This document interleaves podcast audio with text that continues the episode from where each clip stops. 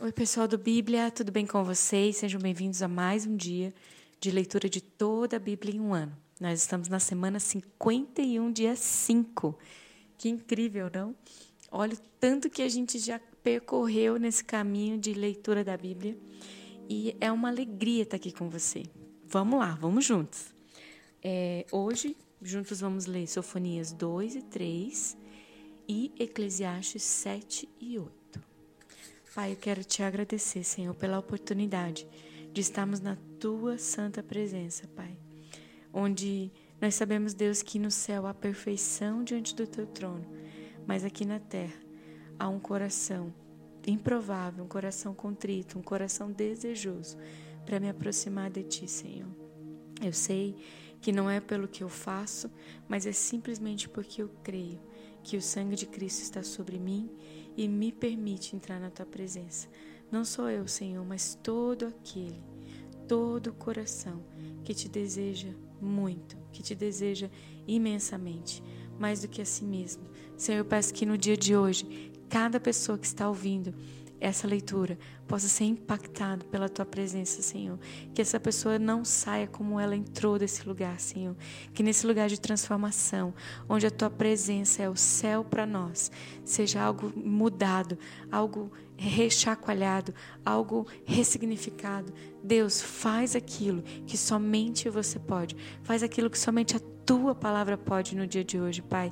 Faça isso, Pai, porque é isso que nós queremos, Senhor. Sermos mais e mais parecidos com o teu filho, em nome de Jesus. Amém. Sofonias capítulo 2 Reúnam-se e ajuntem-se, nação sem pudor, antes que chegue o tempo determinado e aquele dia passe como a palha, antes que venha sobre vocês a ira impetuosa do Senhor, antes que o dia da ira do Senhor os alcance.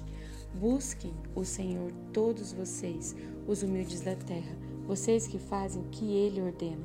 Busquem a justiça, busquem a humildade.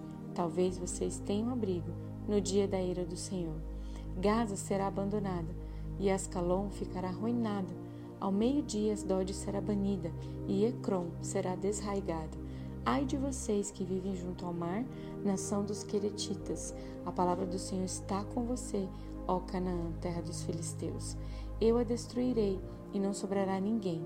Essa terra junto ao mar, onde habitam os Queretitas, será morada de pastores e curral de ovelhas. Pertencerá ao remanescente da tribo de Judá, e ali encontrarão pastagem. E ao entardecer, eles se deitarão nas casas de Escalon. O Senhor, o seu Deus, cuidará deles e lhes restaurará a sorte. Ouvi os insultos de Moabe e as zombarias dos amonitas, que insultaram meu povo e fizeram ameaças contra o seu território. Por isso juro pela minha vida, declara o Senhor dos Exércitos, o Deus de Israel. Moabe se tornará como Sodoma e os amonitas como Gomorra, um lugar tomado por ervas daninhas e poços de sal uma desolação perpétua.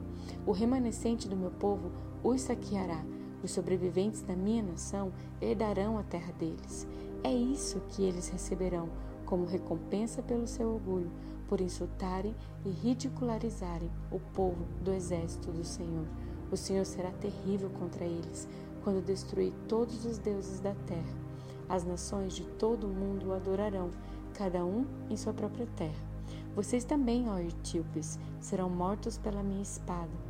Ele estenderá a mão contra o norte e destruirá a Assíria, deixando Nínive totalmente em ruínas, tão seca como o deserto. No meio dela se deitarão rebanhos e todo tipo de animais selvagens. Até a coruja do deserto e o mocho se empoleirarão no topo das suas colunas. Seus gritos ecoarão pelas janelas e haverá entulho nas entradas, e as vigas de cedro ficarão expostas. Essa é a cidade que exultava, vivendo despreocupada, e dizia para si mesma: Eu e mais ninguém. Que ruínas só obraram! Uma toca de animais selvagens, todos os que passam por ela zombam e sacodem os punhos. Sofonias 3 Ai da cidade rebelde, impura e opressora não ouve ninguém e não aceita a correção. Não confia no Senhor e não se aproxima do seu Deus. No meio dela, Os seus líderes são leões que rugem. Seus juízes são lobos vespertinos que nada deixam para a manhã seguinte. Seus profetas são irresponsáveis, são homens traiçoeiros. Seus sacerdotes profanam o santuário e fazem violência à lei. No meio dela está o Senhor, que é justo e jamais comete injustiça. A cada manhã ele ministra a sua justiça e a cada novo dia ele não falha. Mas o injusto não se envergonha da sua injustiça. Eliminei nações, suas fortificações estão devastadas. Deixei desertas as suas ruas, suas cidades estão destruídas. Ninguém foi deixado, ninguém. E eu disse à cidade: Com certeza você me temerá e aceitará a correção, pois então a sua habitação não será eliminada, nem cairiam sobre ela todos os meus castigos. Mas eles ainda estavam ávidos por fazerem todo tipo de maldade. Por isso, esperem por mim, declara o Senhor, no dia em que eu me levantar para testemunhar. Decidi ajuntar as nações, reunir os reinos e derramar a minha ira sobre eles, toda a minha impetuosa indignação. O mundo inteiro será consumido pelo fogo da minha zelosa ira. Então purificarei os lábios dos povos, para que todos eles invoquem o nome do Senhor e sirvam de comum acordo. Desde além dos rios da Etiópia, os meus adoradores, o meu povo disperso, me trarão ofertas. Naquele dia, vocês não serão envergonhados pelos seus atos de rebelião, porque retirarei desta cidade os que se regozijam em seu orgulho. Nunca mais vocês serão altivos no meu santo monte, mas deixarei no meio da cidade os mansos e humildes que se refugiarão no nome do Senhor. O remanescente de Israel não cometerá injustiças, eles não mentirão, e nem se achará engano em suas bocas. Eles se alimentarão e descansarão, sem que ninguém os amedronte. Cante a cidade de Sião, exulte, ó Israel, alegre-se e regozije-se de todo o coração, ó cidade de Jerusalém. O Senhor anulou a sentença contra você.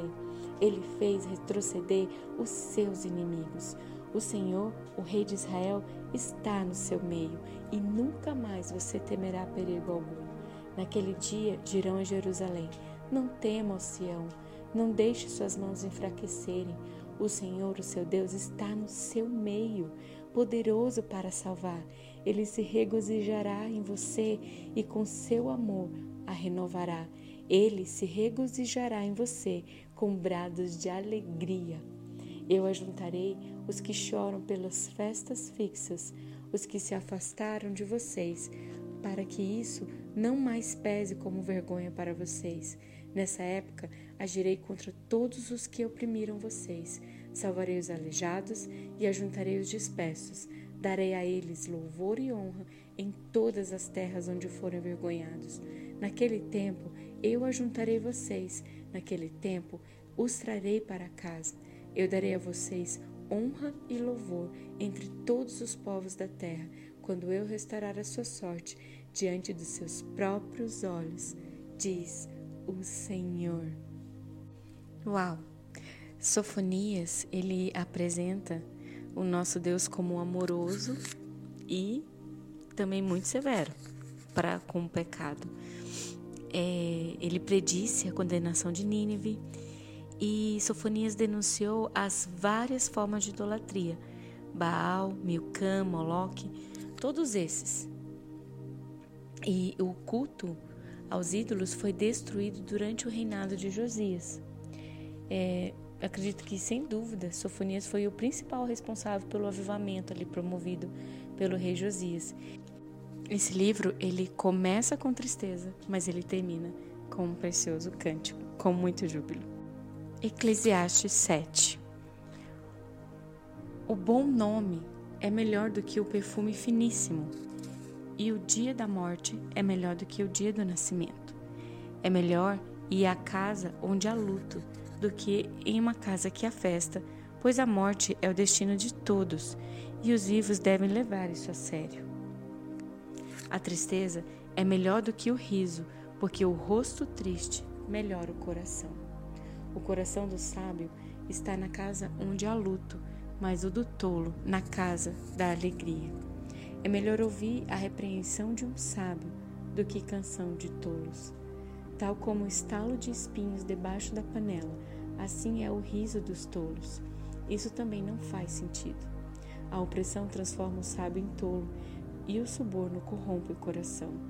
O fim das coisas é melhor do que o início, e o paciente é melhor do que o orgulhoso. Não permita que a ira domine depressa o seu espírito, pois a ira se aloja no íntimo dos tolos. Não diga, por que os dias do passado foram melhores que os de hoje? Pois não é sábio fazer esse tipo de pergunta. A sabedoria, como uma herança, é coisa boa e beneficia aqueles que veem o sol. A sabedoria oferece proteção, como faz o dinheiro, mas a vantagem do conhecimento é esta: a sabedoria preserva a vida de quem a possui. Considere o que Deus fez. Quem pode endireitar o que ele fez torto? Quando os dias forem bons, aproveite-os bem, mas quando forem ruins, considere. Deus fez tanto um quanto o outro para evitar que o homem descubra alguma coisa sobre o seu futuro. Nesta vida sem sentido, eu já vi de tudo: um justo que morreu apesar da sua justiça, um ímpio que teve vida longa apesar da sua impiedade. Não seja excessivamente justo e nem demasi demasiadamente sábio, porque destruir você mesmo. Não seja demasiadamente ímpio e não seja tolo, porque morrer antes do tempo.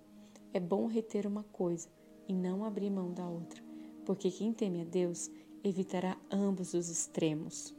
A sabedoria torna o sábio mais poderoso que uma cidade guardada por dez valentes. Todavia, não há um só justo na terra, ninguém que pratique o bem e nunca peque. Não dê atenção a todas as palavras que o povo diz, caso contrário, poderá ouvir o seu próprio servo falando mal de você pois em seu coração você sabe que muitas vezes você também falou mal de outros. Tudo isso eu examinei mediante a sabedoria e disse: Estou decidido a ser sábio, mas isso estava fora do meu alcance. A realidade está bem distante e é muito profunda. Quem pode descobri-la? Por isso dediquei-me a aprender, a investigar, a buscar sabedoria e a razão de ser das coisas, para compreender a insensatez da impiedade e a loucura da insensatez. Descobri que muito mais amarga que a morte é a mulher que serve de laço, cujo coração é uma armadilha e cujas mãos são correntes. O homem que agrada a Deus escapará dela, mas o pecador ela apanhará. Veja, diz o mestre, foi isso que descobri. Ao comparar uma coisa com a outra, para descobrir a sua razão de ser, sim, durante essa minha busca, que ainda não terminou, entre mil homens descobri apenas um que julgo digno, mas entre as mulheres não achei uma sequer. Assim, cheguei a esta conclusão: Deus fez os homens justos, mas eles foram em busca de muitas intrigas. Eclesiastes 8 Quem é como sábio? E quem sabe interpretar as coisas? A sabedoria do homem alcança o favor do rei e muda o seu semblante carregado. E este é o meu conselho: obedeça às ordens do rei, porque você fez um juramento diante de Deus.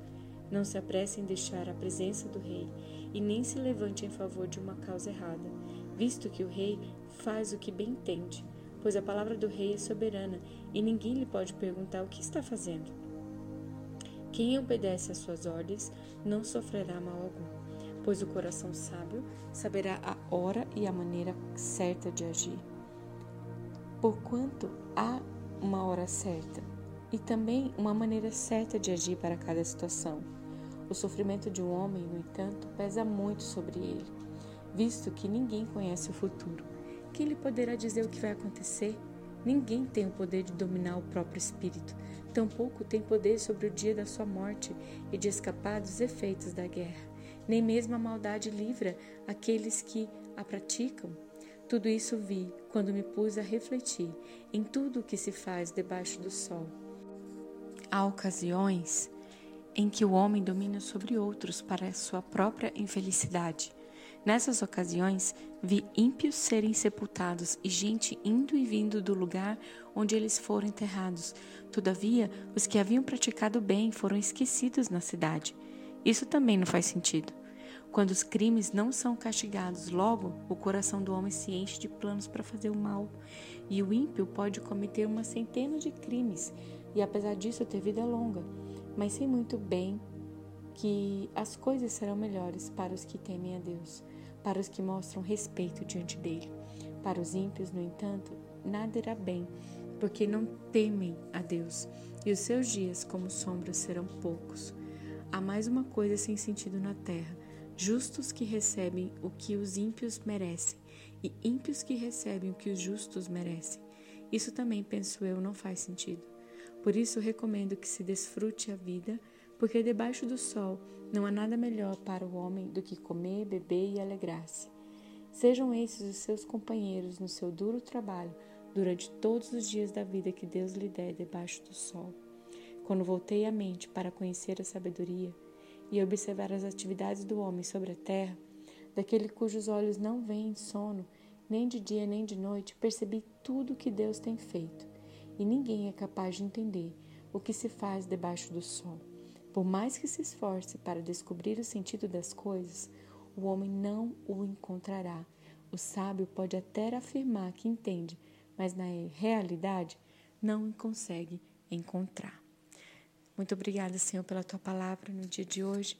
Deus abençoe a sua vida e até amanhã.